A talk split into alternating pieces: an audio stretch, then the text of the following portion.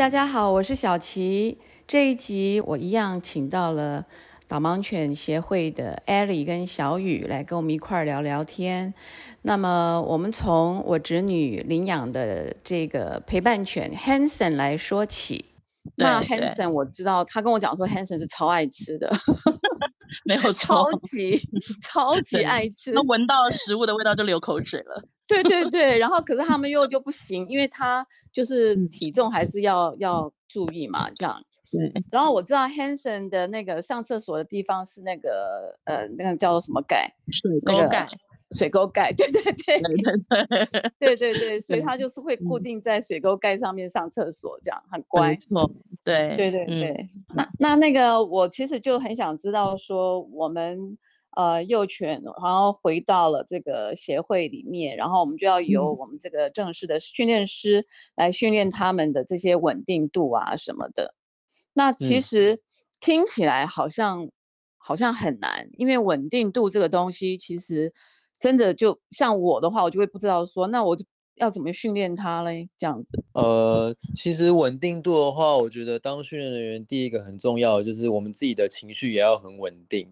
哦。因为呃，狗狗，当你牵着狗狗在路上走路的时候，狗狗都可以感觉到你的任何，你是开心，你是嗯，你是紧张，还是你是害怕？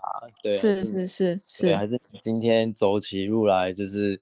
意兴阑珊，其实他们都感觉得出来。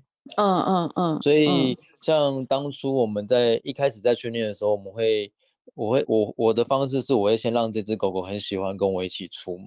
所以我每次出门，我可能训练的时候，我就是唱歌啊，或是很轻松的方式，就是类似出游去玩的样子，就让它喜欢跟我出门。那再来的话，你说要稳定的话，其实狗狗会呃在路上。让狗狗会比较情绪比较兴奋的状况，可能就是在路上遇到其他的狗，嗯嗯嗯，看到猫啊，看到鸟啊，这些会让它很兴奋的时候，其实这时候我反而会用比较冷静或是比较严肃的态度去面对，哦，然后他就会让他知道说，哦，我们只要继续往前走就可以了，是是是，就是。用我的情绪去感染它，让它也变得很稳定，是。对啊，那我知道好像是有一些口令，对不对？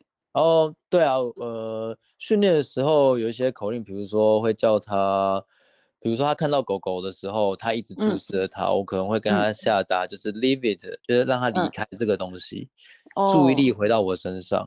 对，我会训练这个指令，然后我会发现说，哎，我只要跟他讲 leave it，他注意力回到我身上的话，这时候我就会用奖励去奖励他这个行为，嗯，可能就会用 good。Boy good girl，然后甚至可能我们给他一个 treat，就让他哦，真的很开心哦，甚至我可以拿玩具跟他玩，是是，这些都是训练的方式。那还有像一些比较简单的，就例如说 stay，它就是怎么样？stay 就是要他在原地不动。哦，如果说坐下了就要 sit，是不是？还是怎么样？对啊，坐下就是 sit，然后趴下就是 down。OK OK，对对。那那还有没有什么其他的就是口令啊？呃，有啊。如果说为呃，在我这边的话，我会训练他未来要听跟盲人在一起的时候，他会听盲人的指令啦。嗯嗯嗯。对，所以呃，其实这点我可以跟大家讲一下，就是很多人其实对于导盲犬有一个误解，他是觉得说，哎，导盲犬会把路线都记下来，然后主人今天只要跟他讲说，哎，我今天要去哪里，导盲犬就会知道那个地方，就直接带他去。对，就像卫星应该不可能吧？会 吗？对，其实其实不会，事实上是不会的。嗯 嗯嗯。对啊，真实的状况就是，其实都是要这个视障朋友，他要知道他怎么走才能到达他的目的地。是。然后在走的过程中，他都会跟狗狗下达直走、左转、右转，嗯嗯，找门、找楼梯这些这些指令，导盲犬它要学会的。然后视障朋友把路线记下来，哦，所以说呢，视障朋友跟导盲犬在路上走路的时候，其实导盲犬要听从视障朋友的指令。嗯嗯嗯嗯，是。对。那我们既然讲到，既然讲到视障朋友，那我们视障朋友要怎么样来申请狗狗呢？就是说，是不是也是有一些资格呀，或或者是说要一些审核什么的？对，呃，我们有一些基本条件，其实我们会希望这个视障朋友至少要年满十八岁啦。哦，八岁以上，然后必须要有呃一点点的经济能力，因为未嗯来这只导盲犬如果他们训练成功，他跟这个视障朋友一起生活的时候，这个视障朋友必嗯须要负起照顾这只导盲犬的责任。嗯嗯嗯也就是说，这只导盲犬未来它的饲料啊，或是它的，比如说每年都要打预防针，或是每个嗯月都要用一些驱体外驱虫药。那这个视障是朋友会帮我们，会哎、要负责照顾这只狗狗。哦，因为这只狗狗嗯毕竟每天都陪着它，带它走路啊，保护它的安全啊，它必须要也要花起照顾他的一些责任嘛。是是，对对，然后再来，其嗯实有一个很重要的一点，就是这个视障朋友他必须要有在外独自行走的能力。哦，所以，对啊，我前面有说到，视障朋友必须要能够把路线记下来嘛，嗯嗯嗯嗯，所以嗯代表说他自己的一个定向能力必须要有一有一定的有一定的程度，就是说他不会在路外面走路，他自己会迷路，是他要很，明确的知道说怎么样到达目的地。哦，嗯嗯嗯，那这个部分就有一个很专、比较专业的叫做定向老师，会去教这个视障朋友做这件事情。哦，对，所以必须哦他要有基本的定向能力。嗯嗯嗯嗯，对啊，嗯所以如果说这个今天来申请这个视障朋友，他不曾拿着手杖在外面行走，甚至他平常的生活都是依靠家人的接送的话，嗯嗯哦，这时候其实协会也可以协助他安排哦。如果他真的想嗯要导盲，我们可以协助他安排所谓的定向老师，帮他进行定向训练。然后再来的话，其实就是我们会，我们也是跟审审核寄养家庭一样，我们会进行一些家访跟电访啊，我们可能会去看他的家里是否有收纳嗯整齐啊，有没有像刚才讲的都是蟑螂或是有老鼠。嗯对，只有如果有这种情况的话，我们不会马上就拒绝他，可是我会跟他讲说，哎，可能要请他，可能稍微打扫一下家里啊，然后嗯东西要嗯嗯嗯收好，因为他东西没有收好，其实很容易让狗狗会有误食的情况啊。就算是嗯训练完成的导盲犬，他们还是有可能，然后因为拉拉非常 的贪吃，对他们非常贪吃，对，然后非常像你看 Hanson 他第三遍了。对啊，像 像 Hanson 他已经他现在几岁？他已经退休了，他还是很爱吃。对啊，对他超级爱吃的，真的。对，没错，所以东西一定要收好，做环做好环境的控制，对，是很很重要的。是，对啊，所以大概就是主要几个，大概就是这几个了。然后我觉得有个也是很重要，就是它必须要符合，要能够怎么讲，要能够认同导盲犬的协会的这个理念哦，就是我们是导盲犬公司让朋友使用，然嗯嗯嗯后我们也会持续的就是推广，让更多视障朋友可以使用导盲犬啦。嗯，那像呃像那个狗狗导盲犬，就是跟对视障朋友在在外头的时候，他们在对工作的状态当中，他们是一定会佩戴那个导盲，就是会有鞍那个鞍，对不导对盲？鞍，是对，导盲鞍嘛，然后他们的身嗯上也会穿那个背心，对不对？嗯，不会，哦，就是它会分两种哦。不会哦，哦，嗯，就是视障朋友带的导盲犬，他们只会带的导盲鞍。因为导哦盲鞍是就是其实识别导盲犬的方式有两种啊，一个就是导嗯盲鞍，另外一个就是你刚刚讲的红背心。那是这两个东西不会同时出现在同一只狗狗身上。哦，那有什么差别吗？是，其实差别，其实主要对于视障朋友来说，为什么要有导盲鞍呢？因为那个导盲鞍的设计，其实它就是在，它是挂在狗狗的胸前啦，嗯胸前，嗯嗯所以当狗狗往前走的时候，会顺势施予导盲鞍有一个往前行走的拉力。嗯嗯嗯，那。这时候视障朋友就可以透过手握的导盲鞍去感觉到狗狗的动向，比如嗯说狗狗现在是往前走，那嗯如果遇到危险呢，可能狗狗会停下来，它可以马上及时的知道。甚至如果狗狗走在路上带它闪避行人、闪避障碍物的时候，它可嗯。以透过导盲鞍跟着狗狗一起安全的在路上行走。那至于红背心的话，通常穿着嗯红背心的比较像是幼犬的阶段，它在进行社会化的训练。就像 A 莉哦刚刚提到，我们会带着这只小小的导盲犬去搭捷运啊、搭公车、搭车，去百货公司、去听演唱会啊，大部分都会穿着红背心。哦，对，两个差哦别大概是这样子啊。嗯，是所以也。有可能就是你会发现，就是穿着导盲鞍的狗狗，它其实相对是比较稳定的。哦，那穿着红哦。背心的可能比较还年轻，比较活蹦乱跳，它可能、哦。对还是会有比较一些躁动的情况，对啊，差别比较。哦大的差别，我觉得是在这边呢、所以如果你看到它有导盲鞍，它就是正式、非常正式而且非常稳定的一个导盲犬，对不对？对对工作对犬是已经在上班的工作群。对，已哦，经在上班工作工，作犬。OK，对，那我当然，如果带着导嗯盲鞍的狗狗是由明眼人带着的时候，有可能这位是明眼人是所谓的训练师啊，训练人员。嗯，对对是是，那但是如果是呃寄养家庭这一段的话，基本上都一定是小狗，呃，就是幼犬一定是穿着红背心。那红背心嗯。基本上不是只是红色的衣服哦，因为嗯。这个是不能够被仿冒的哦，所以基本上红背心上面会有所谓的导盲犬训练中六个字的字样，哦，OK，然后会有训练单位的 logo。哎，这个很重要哦，各位朋友们要要听好哦，对所以辨别好，对，对，所以其实就是红背心上，像呃不止红背心，因为这是辨别，像寄养家庭，因为他们可以就是训练人员，包括寄养家庭，因为透过培训之后是成为正式的训练人员，那他们可以因为身心障碍保护法的这个法条，然后嗯。出入所有的呃营业场所、公共场所，包括公共交通工具。嗯所以呢，嗯嗯这就是我们会想讲到说有一个三不一问的 slogan，哦，就是是是。公共场域、公共场所不得拒绝任何训练中的导盲幼犬，或者是工作中的导盲犬。嗯，嗯那这一嗯。点呢，就很多人会问说，那我怎么去辨别呢？像我今天就有接到家一个家长的通知说，是。他很经常，他因为工作的关系，他很经常出入一个一间邮局，某一间嗯邮局。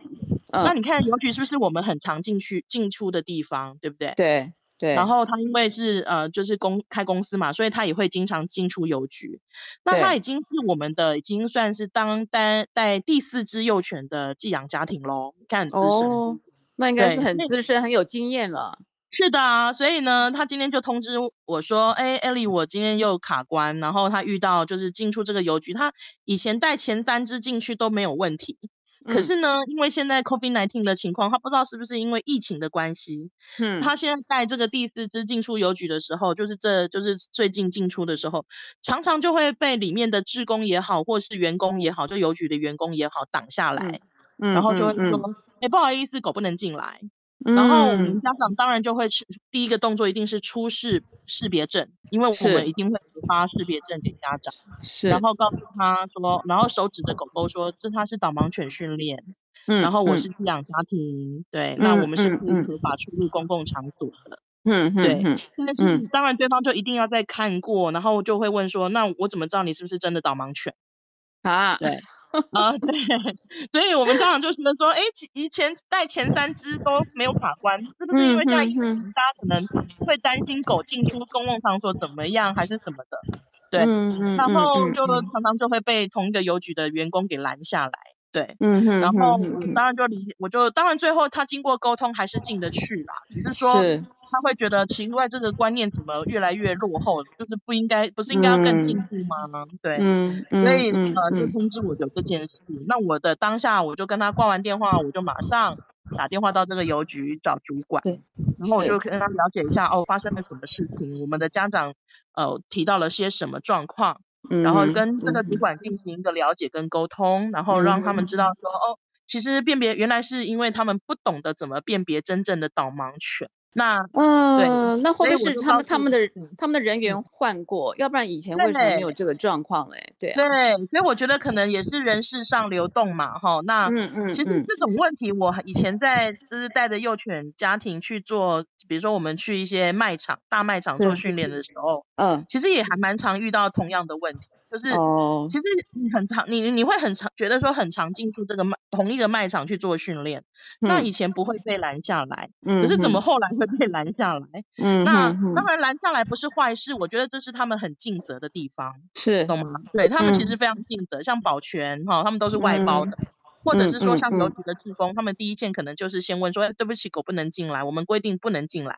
那他们这是嗯很尽责的一个态度，很棒。嗯，好，但是嗯当我们哎开始在沟通所谓的导盲犬的时候，我今天就跟这个邮局的主管说，哦，原来你们并不是拒绝，你们是因为不知道怎么去辨别。好，那我大概简单嗯告诉他我们怎么辨别。那事后嗯我再请协会，就是那个办公室这边的同仁协助帮我寄出我们的季嗯刊。我们的导盲犬宣导的一些，比如说宣导品，然后寄到这对个邮局给这个主管收，然后请这是个主管，我在电话里这个跟这个主管说，哦，您收到这个导那个宣导品之后，麻烦请就是帮我做你们的员工的教育训练。对，所以就是说，我觉得就是呃，不管是呃，就说家长好了，就是说，如果有遇到任何的问题，我觉得就是就像这位一样，就是马上就是密切的跟协会有做一些联系，然对后这样子你们就知道说，哎，那个问题是出在哪里，然后要怎么样去解决，然后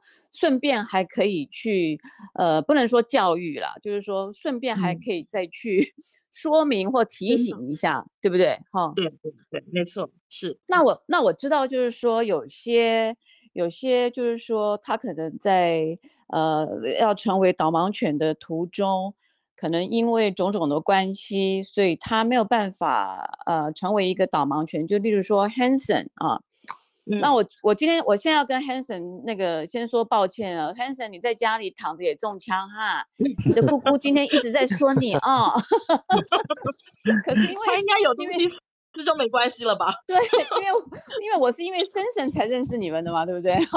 所以对对。所以我就会从他那边去举例，这样就例如说森森其实他呃还没有被领养之前，他是一个陪伴犬，他不是一个导盲犬，对不对？对那就是因为他在这个训练的过程当中，呃，就是说呃评估的结果是他没有办法当导盲犬嘛，所以嗯他后来去陪伴这个自闭症的儿童，是不是这样？对对，那他他是他是哪里不行 不行当导盲犬啊？真的嗯，有个小故事蛮好玩的，就是是我我刚进协会还是菜鸟的时候，基本上 就你看嗯身份都可以知道几岁了，对不对？是对是，基本嗯上我刚进协会的时候，我从一个就是我发现，我就想说我很喜欢拉布拉多嘛，所以我觉得拉嗯布拉多给我的印象都是非常的活蹦乱跳，非常的那种就是很健朗、很开心那种。嗯嗯，可是当嗯我在协会里面看到就是森森，我还不知道他是他哦，我只是觉得哦，这只狗狗为什么，这只拉布拉多为什么就是这么爱睡觉？然后呢，对，走路呢，它的动它的动作还蛮慢的，对，嗯嗯嗯，是就是很是，很慢动作。然后我就抬头问了一下他的训练师，我就说，哎，就是请问一下，他是老犬吗？他是要他怎么嗯了吗？这样子，然嗯后 然后嗯。训练师就给我一个眼神，他就说，嗯。哎，他才他才一岁，他才刚上学呢。然后所哇以天哪，所以我就想说，哎，怎么一岁的拉布拉多怎么好像就是就是很老成哈很老成的样子对对。对对对对，没错。然后嗯。大概我印象中，他大概呃，好像训练了几个月之后，训练师就有嗯。报告说，其实他非常，他应该他就不适任，因为他第一个他呃走路很，他的走路步调很慢，所以当他走路步 调嗯很慢的话，坦白说他没有办法拉有拉视障者的这个导盲鞍的那个力气那个力量，嗯所以呢，因为他个性上非常非常的跟小朋友合得来，对，嗯对非常温驯，非常的乖嗯巧。嗯哼哼是对，所以呢，就后来就评估他说，诶，那其实他很适合来担任陪伴犬。嗯嗯嗯，是，对对。那你说说也奇怪，你说他天生就是就是就是走路慢哦，然后 然后就是天生就是个性就是这么的这么的这么的沉稳啊，太沉稳了，你知道？对对他小时候我，我听过他的寄养家庭讲过一个趣事。他嗯的寄养家庭曾经讲说，就是 Hanson 平平常我们狗狗不是都很喜欢出门嘛，大部分的狗狗对，看到主人拿牵绳的时候，其实都会有一点很开心，很开心，就是嗯，赶快要立兴奋，对对，赶快要等着要出门的那样的上千绳的感觉，那种对那种画面。对，对，但是 Hanson 小时候他就是爱睡觉嘛，所以当他嗯的寄养妈妈拿着牵绳、h a n s o n 我们要出去避这个上厕所喽，好，我们嗯要出去散步喽。通常嗯狗狗都会很开心，可是 Hanson 呢，他就是在在睡觉，然后头抬起来瞄一下妈妈，然后继续嗯头闷起来，然后继续睡他的觉。然后妈妈就哎呦傻眼，妈妈就觉得，呃，你怎么不出门的呀？然后 妈妈还妈妈就就开玩笑跟我说，她还要有点类似，就是比喻啦，就是装疯卖傻，然后把 黑对尘带出门。嗯哼哼哼哼，哦，对，所以所以从小他怎么说蛮有个性就是这样子，对不对？从小对啊，他就是很爱睡觉，然后很稳定，很淡定，什么都很淡定的。是，对。那我知道，就是说还有另外一种，就是说，例如说是那种辅助的治疗犬，就是说可能在医院里头啊，或者是说在安宁病房啊，或在哪边的这些呃治疗犬，对不对？嗯，对，这部，分小雨是有 project 的，所以让小雨来回答。好哦好好，呃，对，现在协会是有跟那个荣总的大德病房，还有是马街的安宁病房，我们都有带狗狗去，然后让那边的医护人员啊，或是那边的病患可以嗯。跟狗狗做一个互动。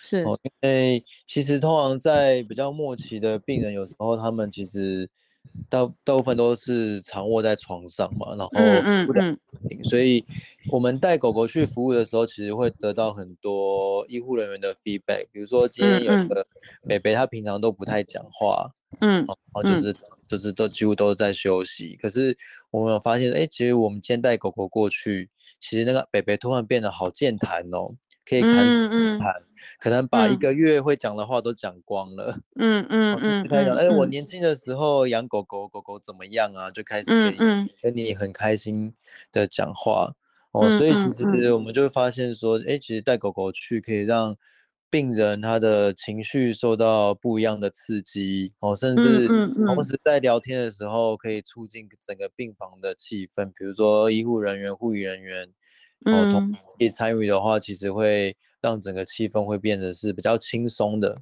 比较不会那么严肃。因为其实其实嗯。喜欢喜喜欢动物的人，其实看到狗狗就整个心情就会变好，这这就是很奇怪，就是这是这是没有什么原因的。反正像我的话，我是超级爱嗯狗狗的，所以我只要一看到狗狗，我就我就整个人就非常的乐，你知道，就 对啊，就很开心这样子。真的没然后。小雨，我还要我还要跟你讲一个秘密哦，好，就以前我常常会被问到，就是说，哎，你如果不当歌手，你想你你想要做什么？或者是说，哎，你退休以后，你有没有想过你要做什么？这样子。是其对实我在很久很久以前，我就心里面我就想说，我要当一个狗狗的训练师。哇，真的吗以前啊，很久以以前，？OK，对人人家就是都会这样问，因为这种问题常常会被问到。哦，对就说，哎，那你不当歌手，你要当什么？或者是你嗯退休以后，你想要做什么？这样。对，那对我，我就是在很很年轻的时候，我就心里面我就想说，我要当一个狗狗的训练师这样子。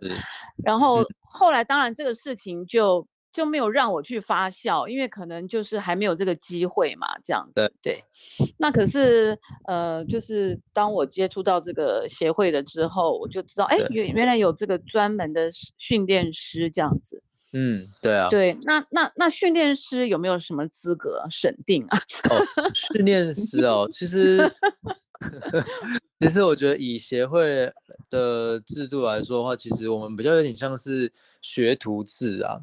就比如嗯说你，你今天要想要来当训练师，那嗯。我们会先从训练助理开始，嗯嗯嗯，大是概为期一年的时间。那他在这一年的时间，其实就会是要帮助训练师，比如说我们会希望他可以学习如何带狗狗上厕所，嗯。帮这只导盲犬刷牙、洗脸、梳毛，嗯嗯嗯怎么使用牵绳啊，怎么样控制狗狗，这个是在助理阶段会学习的。哦是所是，以想要当训练师的话，首先是他必须要先也一样啊，要先能够认同导盲犬协会这个培育导盲犬的理念。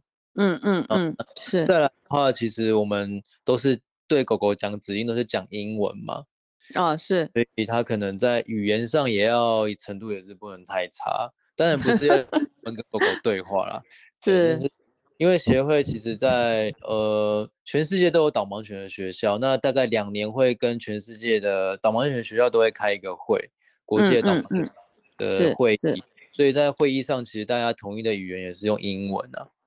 是是是是，所以语言的话，就是希望大概不要太差，大概中等程度。对对对，就最起码你可以沟通这样对。对，没错，最起码那我要可以沟那我要问嗯一个比较敏感的问题，可以。年龄有限制吧？哎，年龄哎，年龄没有，年龄没有限真的假的？对啊，但是一样要年满十八岁，十八岁以上就都可以。真的吗？对啊，哇塞，这很这很鼓励我哎。